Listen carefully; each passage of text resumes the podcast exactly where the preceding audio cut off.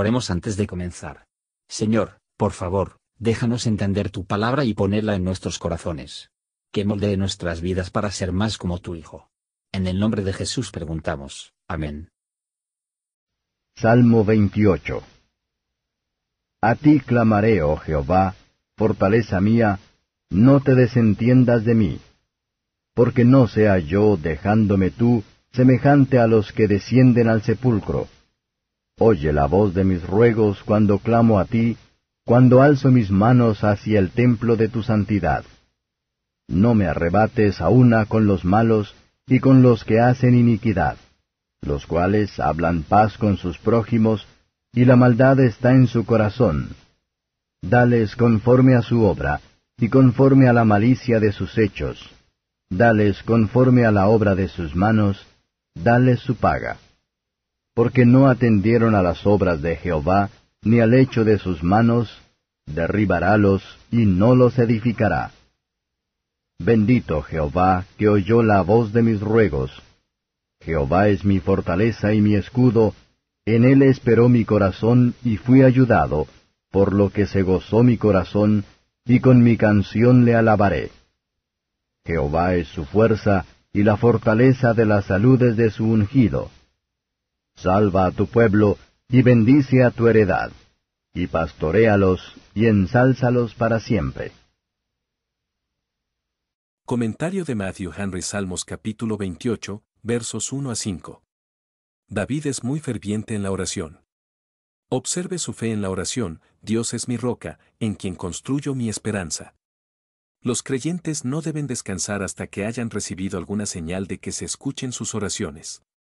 Él ora para que Él no puede ser contado entre los inicuos. Sálvame de enredarse en las trampas que me han tendido. Sálvame de ser infectado con sus pecados, y no hacer lo que hacen.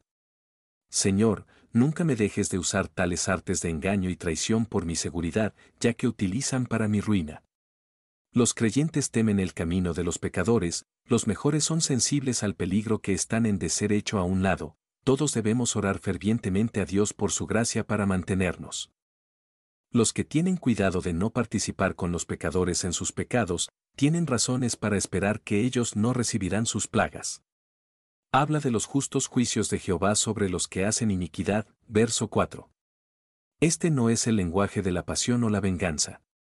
Es una profecía que habrá sin duda llegará un día, cuando Dios castigará a todo hombre que persiste en sus malas obras. Los pecadores tener en cuenta, no solo por el daño que han hecho, sino por el daño que han diseñado, y hacían lo que podían llevar a cabo. Haga caso omiso de las obras del Señor, es la causa del pecado de los pecadores, y se convierte en la causa de su ruina. Versos 6 a 9. ¿Ha oído a Dios nuestras súplicas? Veamos a continuación. Bendecid su nombre. El Señor es mi fortaleza, para que me apoye y me continuar a través de todas mis servicios y sufrimientos. El corazón que cree verdaderamente, a su debido tiempo se alegran mucho, hemos de esperar la alegría y paz en el creer. Dios tendrá la alabanza de ella, por lo tanto tenemos que expresar nuestra gratitud. Los santos se regocijan en otros comodidad, así como su propia, tenemos el menor beneficio de la luz del sol, ni de la luz del rostro de Dios, para otros, compartir el mismo. El salmista concluye con una oración breve, pero completa. El pueblo de Dios son su heredad, y preciosa a sus ojos. Él ora para que Dios lo salvaría, que Él bendiga con todo lo bueno sobre todo la abundancia de sus ordenanzas, que son alimento para el alma. Y dirigir sus acciones y hacer caso omiso de sus asuntos para el bien.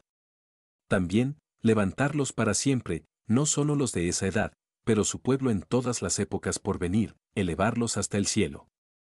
Allí, y no solo, serán santos se levantaron para siempre, nunca más a hundirse o estar deprimido. Nosotros, Señor Jesús guarda, de nuestros pecados, nos bendiga, Hijo de Abraham, con la bendición de la justicia, alimentarnos, tu buen pastor de las ovejas, y levantarnos para siempre del polvo, oh tú, que eres la resurrección y la vida. Gracias por escuchar y si te gustó esto, suscríbete y considera darle me gusta a mi página de Facebook y únete a mi grupo Jesús Answers Prayer.